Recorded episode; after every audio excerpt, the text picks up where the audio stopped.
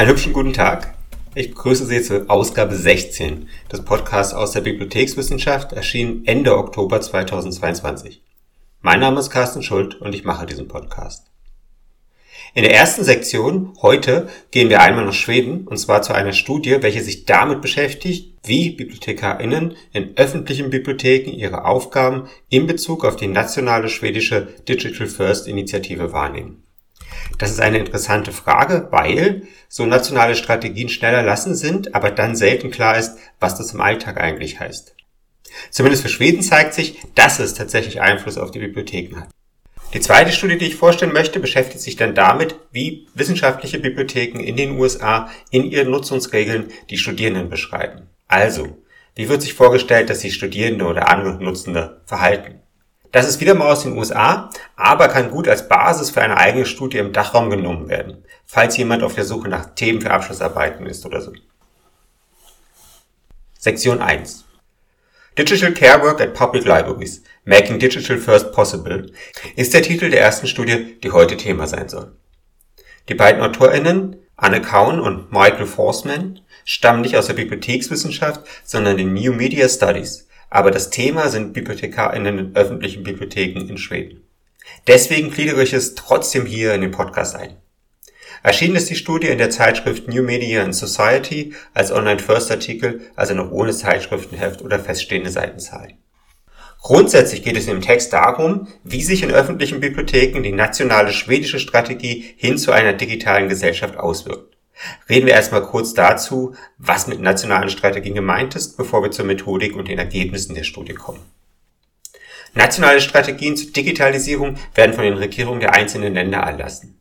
Es gibt auch immer Strategien, die Verbände oder so veröffentlichen, um die geht es ja aber nicht. Nicht alle Regierungen erlassen solche Strategien, aber viele. Unter anderem die schwedische, zumindest die vor der letzten Wahl. Die AutorInnen der Studie, um die es hier geht, haben nicht so viele gute Worte für diese Strategien im Allgemeinen. Sie beschreiben sie als soziotechnische Imagination über Digitalisierung. Imagination ist selbstverständlich auf der einen Seite eine Beschreibung der Funktion von Texten, die man in den Literaturwissenschaften oder bei Diskursanalysen immer wieder findet. Alle Texte sind ja erstmal Imagination, und zwar auch oder gerade die, welche einen Einfluss ausüben sollen. Also Texte, die geschrieben werden, damit Menschen, Institutionen, Gesellschaften ihr Verhalten ändern oder die neue Ziele setzen wollen. Das sind alles, wenn man genau schaut, erstmal Imaginationen davon, wie das Verhalten der Menschen oder wie die Gesellschaft sein soll. Und gleichzeitig Imaginationen davon, was das Verhalten jetzt ist und wie die Gesellschaft bislang funktioniert.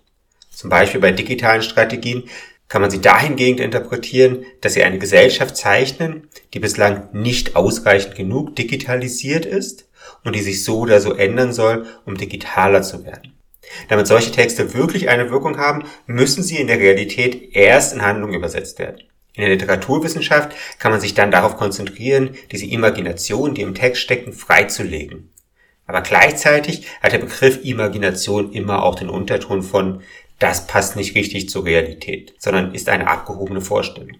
Und in gewisser Weise gehen die AutorInnen der Studie hier auch in diese Richtung. Sie beschreiben nationale Strategien als Vorstellungen, die auf der Ebene der nationalen Politik erstellt werden und die auch tatsächlich Auswirkungen im Alltag haben. Beispielsweise, wenn aufgrund solcher Strategien Behördendienstleistungen digital angeboten werden. Oder wenn Arbeitsprozesse in Behörden ins Digitale verschoben werden. Oder wenn für die nationale Wirtschaft Förderprogramme mit dem Fokus Digitalisierung aufgelegt werden. Aber gleichzeitig, so die implizite Kritik, übersehen diese digitalen Strategien immer die reale Praxis in der Gesellschaft. Irgendwer muss die ganzen Veränderungen managen, die in den digitalen Strategien angedacht werden. Und irgendwer muss auch die Probleme auffangen, die mit diesen Veränderungen auftreten. Gleichzeitig ist Digitalstrategien eigen, dass sie oft von Veränderungen sprechen, die sich mit der Digitalisierung ergeben würden, ohne diese konkret fassen zu können. Es gibt immer die Erwartung, dass sich nach der Verbreitung der Digitalisierung viele weitere Vorteile ergeben werden, aber ohne dass schon klar wäre, welche. Auch damit muss in der Praxis umgegangen werden. Und genau darum geht es in der Studie. Wie gehen öffentliche Bibliotheken in Schweden mit den Veränderungen um, die sich durch die schwedische Nationalstrategie A Digital Agenda in the Service of People, A Bright Future Can Be Ours ergeben? Das ist auch relevant, weil von öffentlichen Bibliotheken in Schweden explizit erwartet wird, die Gesellschaft bei der Transformation zu unterstützen. Sie sollen Orte der Vermittlung von digitalen Kompetenzen sein. Zur Methodik. Die Studie wertet Essays aus, die von Kolleginnen aus öffentlichen Bibliotheken in Schweden zum Thema geschrieben wurden. Wo kommen die Essays her? Als eine Form der Fortbildung gab es Anfang 2020 Schreibtreffen, selbstverständlich online, in denen die KollegInnen angehalten wurden, solche Texte zu schreiben und gemeinsam zu diskutieren. Es ging um den Aufbau von, in Anführungsstrichen, digitalen Kompetenzen. Aber, wie sich zeigt, waren sie auch eine Möglichkeit, über die Rolle, die Bibliotheken tatsächlich spielen, nachzudenken. Die AutorInnen erwähnen bei der grundsätzlichen Diskussion auch, dass Texte wie die nationalen Digitalstrategien, die erst in die Praxis übersetzt werden müssen, um eine Wirkung zu haben, immer auch die Möglichkeit von Widerstand oder Aushandlungsprozessen eröffnen. Schweden soll digital werden, sagt die Strategie, aber die Menschen können darauf auch reagieren, indem sie sich dem verweigern. Und dann stehen Einrichtungen wie öffentliche Bibliotheken dazwischen, zwischen den Zielen der Regierung und dem Verhalten der Menschen. Das war ein Ausgangspunkt für viele dieser Essays. Diese ging immer vom Dilemmata und problematischen Situationen aus, welche BibliothekarInnen in ihrer Arbeit erlebt haben. Die Studie berichtet jetzt einigermaßen frei und zusammenfassend davon, was in den Essays zu lesen ist. Ist es eine richtige wissenschaftliche Methodik? Ich zögere es so zu nennen. Es ist klar, dass diese Essays nicht einfach veröffentlicht werden können. Sie sind nicht für die Publikation geschrieben worden, sondern als Ergebnis eines Workshops, in dem sich BibliothekarInnen gemeinsam Herausforderungen in ihrer Arbeit bewusst werden sollen. Sie wären ganz anders ausgefallen, wenn sie in einem anderen Umfeld erstellt worden wären. Aber genau deshalb enthalten sie auch interessante Betrachtungen. Nennen wir diesen Text deshalb vielleicht nicht Studie, sondern Bericht. Das scheint mir richtiger zu sein. Okay, was steht jetzt in den Essays? Zuerst die Einschätzung, dass sich Bibliotheken zwar immer ändern würden, aber dass jetzt BibliothekarInnen mehr Angst davor hätten, persönlich bei den Kompetenzen und notwendigen Wissen ins Hintertreffen zu geraten. Es geht offenbar nicht grundsätzlich um Angst vor Veränderung oder so, aber um diese spezifische Veränderung. Woran das liegt, ist nicht klar. Ich würde vermuten, dass es etwas damit zu tun hat, wie ungenau und gleichzeitig utopisch Digitalstrategien sind. Es geht nie um kleine Entwicklung, sondern immer um das Versprechen, dass alles irgendwie anders werden würde. Aber ohne dass klar wird, was genau und wie. Eventuell führt das zu immer mehr und immer schnelleren Veränderungen. Also zum Beispiel zu immer neueren Technologien, die man irgendwie kennenlernen muss, bevor man noch die letzte Technologie richtig kennt oder so. Gleichzeitig zeigt sich die Digitalisierung nicht nur in Technologie, die sich ändert. In den Essays geht es viel mehr um das, was die AutorInnen Digital Care Work nennen. Um Probleme, die Menschen haben, die sie in die Bibliothek bringen. Und um die menschlichen Kontakte, die sich ergeben, wenn BibliothekarInnen versuchen, bei der Lösung dieser Probleme zu helfen. Diese Arbeit ist dann meistens Emotional Work. Also nichts, was einfach nur technischer Lösung bedarf, sondern vielmehr Kontakte zwischen Personen. Halt das, was eher die Arbeit in Serviceberufen ausmacht und weniger das, was technisch orientierte Berufe ausmacht. Es ist dann für die Autorinnen dieses Textes auch kein Zufall, dass diese Arbeit bei der Lösung von alltäglichen Problemen, die sich durch die Digitalisierung ergeben, vor allem von Bibliothekarinnen, also von Frauen geleistet wird. Bekanntlich werden solche Arbeiten im zwischenmenschlichen Bereich in unseren Gesellschaften oft an Frauen abgeschoben und als weniger relevant eingeschätzt als das Entwickeln von Technologie oder das Schreiben von Digitalstrategien. Obwohl gleichzeitig ohne diese Emotional Work in der ganzen Gesellschaft praktisch nichts funktionieren würde. In den Essays finden sich offenbar zahlreiche Erzählungen davon, wie NutzerInnen in die Bibliothek kommen und Fragen zu digitalen Angeboten, beispielsweise von Banken, von Behörden oder auch direkt von Bibliotheken haben. Teil der nationalen Digitalstrategie ist es nämlich, dass Services von Behörden digital angeboten werden. Aber das führt dazu, dass irgendwer helfen muss, wenn das nicht funktioniert oder wenn Leute es nicht verstehen. Und das fällt als Aufgabe oft an die öffentlichen Bibliotheken. Diesen wird in der nationalen Strategie auch tatsächlich die Aufgabe zugeschrieben, diese Digitalisierung zu fördern. Insoweit ist das nicht ganz unpassend. Aber die KollegInnen in den Bibliotheken fühlen sich teilweise überfordert davon. Zum einen sind sie selber nicht unbedingt mit allen digitalen Services vertraut. Zum anderen sind sie nicht unbedingt für diese Beratung ausgebildet. Und nicht zuletzt sind sie auch nicht alle mit allen diesen Entwicklungen einverstanden, während sie gleichzeitig eine unterstützende Rolle spielen sollen. Es ist dieser Mix, der sie zu überfordern scheint. Die AutorInnen des Textes ziehen aus den Essays die Schlussfolgerung, dass es bei der Digitalisierung von Bibliotheken neben den eher technisch orientierten Arbeiten wie der Pflege von Daten und Metadaten auch zwischenmenschlich orientierte Arbeiten gibt, deren Bedeutung und Schwierigkeiten kaum beachtet werden. Für diese schlagen sie halt den Begriff Digital Care Work vor und fordern, dass es mehr zum Thema von Forschung und Planung wird. Aber auch, dass die KollegInnen in den öffentlichen Bibliotheken mehr dabei unterstützt werden, diese Arbeit zu leisten. Im Vergleich zu anderen Arbeiten, die in der Gesellschaft eher an Frauen verwiesen werden, also vor allem Haus- und Pflegearbeiten, ist diese Digital Care Work tatsächlich bezahlt. Aber sie wird praktisch den BibliothekarInnen zusätzlich und ohne weitere Unterstützung zu anderen schon vorhandenen Aufgaben übergeholfen. Was lässt sich nun daraus für die Bibliothekspraxis lernen? Zuerst nebenher diese Form von Fortbildung, also das gemeinsame Erarbeiten und Besprechen von Essays, um die eigene Position zu reflektieren. Selbstverständlich ist es nicht für alle Themen sinnvoll, aber gerade wenn es darum geht, dass BibliothekarInnen darüber nachdenken, was sie an der eigenen Arbeit belastet, scheint mir das ein interessanter Ansatz. Aber relevant erscheint mir der Hinweis, wie sehr so nationale Strategien eine Auswirkung im Alltag von Bibliotheken haben können. Dabei müssen sie noch nicht mal, wie in Schweden, explizit niedergeschrieben sein. Es reicht schon, wenn sie grundsätzlich verfolgt werden so Vorstellungen von Digitalisierung entwickeln und die digitale Transformation herbeireden. Das ist einfach. Aber es führt zur Arbeit, die irgendwer leisten muss. Angefangen von der Interpretation, was diese Strategie überhaupt in der Realität heißt, bis hin zu den konkreten Beratungen bei Problemen, die sich bei der Umsetzung ergeben. Die AutorInnen haben schon recht, dass diese zwischenmenschlichen Aspekte kaum thematisiert werden oder gar KollegInnen dabei unterstützt werden, damit umzugehen.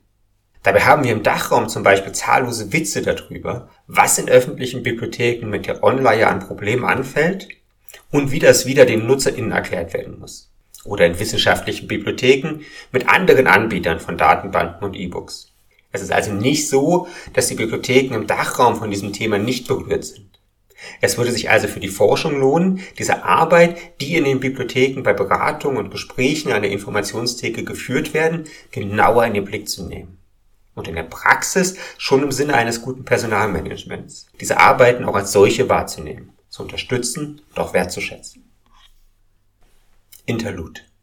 Im September erschien die aktuelle Ausgabe der 0277 Zeitschrift für Bibliothekskultur, und zwar mit dem Schwerpunkt Critical Library Perspectives. Ich werde diese hier nicht länger besprechen und möchte auch gar nicht auf die einzelnen Beiträge eingehen. Grundsätzlich will ich auf die Ausgabe hinweisen und einfach sagen, dass wir alle im Bibliothekswesen die zumindest anschauen sollten. Einerseits finde ich es selbstverständlich gut, dass sich hier an eine kritische Sicht auf die Bibliotheksarbeit gewagt wird. Wobei kritisch vor allem heißt, Strukturen zu suchen und zu beschreiben, die dazu führen, dass auch Bibliotheken direkt oder indirekt Menschen und Themen ausgrenzen. Es geht nicht darum, jemand irgendwelche Fehler vorzuwerfen, sondern gemeinsam zu überlegen, was geändert werden müsste und wie. Andererseits fand ich interessanter, wie diese Ausgabe überhaupt zustande gekommen ist. Die Beiträge sind das Ergebnis eines in Anführungsstrichen digitalen Denklabors, welches von der Bibliothek der Technischen Universität Berlin und der Staatsbibliothek Preußischer Kulturbesitz auch Berlin organisiert wurde. In diesem Denklabor wurden KollegInnen zusammengebracht, die ein Interesse an der Auseinandersetzung mit kritischen Themen hatten. Im Vorfeld wurden Beispiele gesucht, die dann im Denklabor bearbeitet werden konnten. So unter anderem die Katalogisierung kolonialistischer Buchbestände oder antiziganistische Benennung in Katalogen. Dann gab es eine Einführung mit zwei Vorträgen, aber anschließend bestand das Denklabor vor allem darin, dass KollegInnen in Kleingruppen in mehreren Treffen jeweils eines dieser Beispiele bearbeiteten, sich also in das Beispiel einarbeiteten, sich mit dem Kontext und der Theorie auseinandersetzten, aber dann auch nach einer möglichen Lösung suchten. Wieder ein Teil dieser Gruppen fasste die Ergebnisse ihrer Gruppenarbeit auch in Texten zusammen, aus denen dann diese Ausgabe der 0277 entstand. Das scheint mir ein zwar arbeitsreiches, aber doch sehr sinnvolles Vorgehen zu sein. Ich kann es nur für andere Bibliotheken oder auch andere Themen empfehlen. Im Editorial gibt es auch einen Abschnitt zu Lessons Learned, so dass auch jemand anders so ein Denklabor durchführen kann. Es ist ja immer eine Frage, wie das Wissen, das ja schon existiert, in die konkrete Bibliothekspraxis gelangen kann. Mir scheint, dass solche Senklabore eine Möglichkeit dafür sind. Sektion 2. So, zur zweiten Studie dieser Ausgabe. Sie stammt von Megan bis Hanahan und der Titel sagt sehr genau, worum es geht. How Policies Portray Students. A Discourse Analysis of Codes of Conduct in Academic Libraries. Also, wie beschreiben wissenschaftliche Bibliotheken in den Benutzungsordnungen ihre NutzerInnen?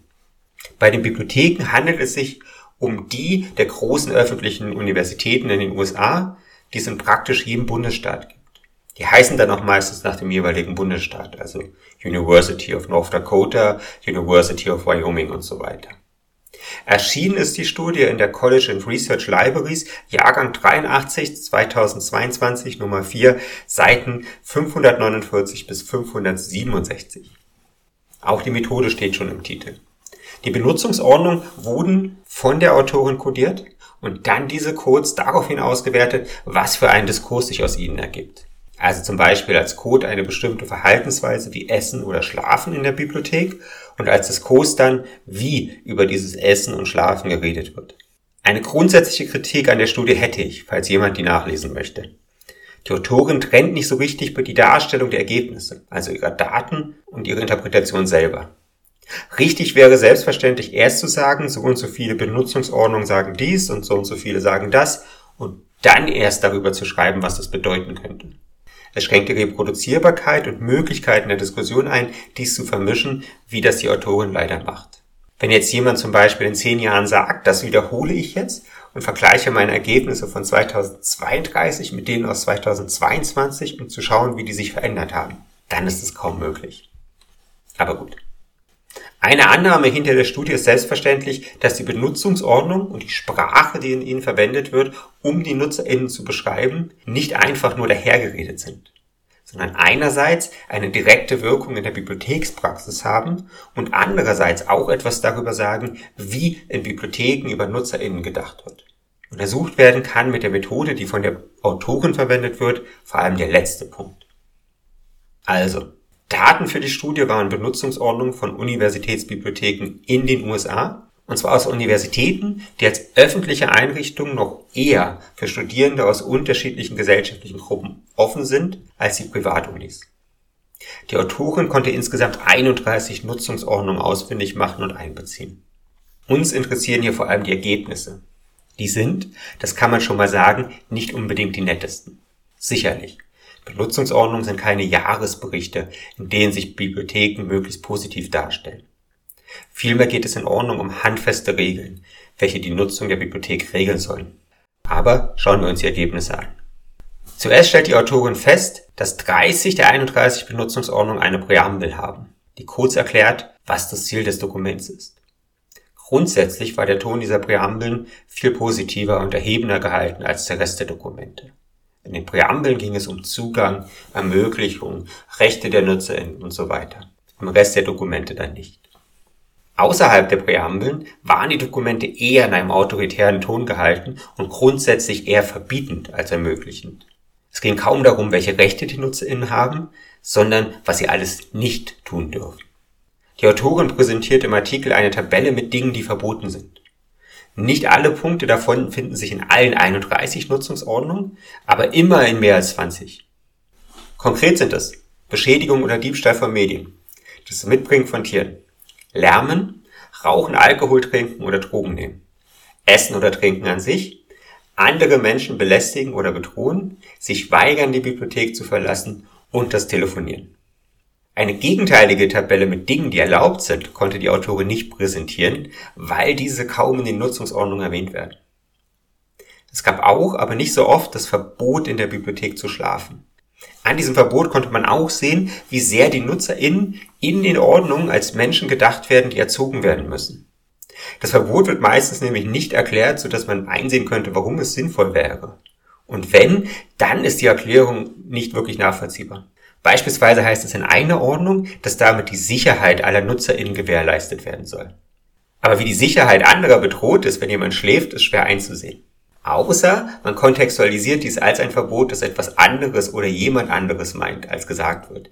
hier wohl Menschen ohne festen Wohnsitz, die nicht in der Bibliothek auffällig sein sollen, damit andere NutzerInnen sich sicher fühlen. Vielleicht. Man muss es interpretieren. Aber grundsätzlich ist auch die verwendete Sprache auffällig.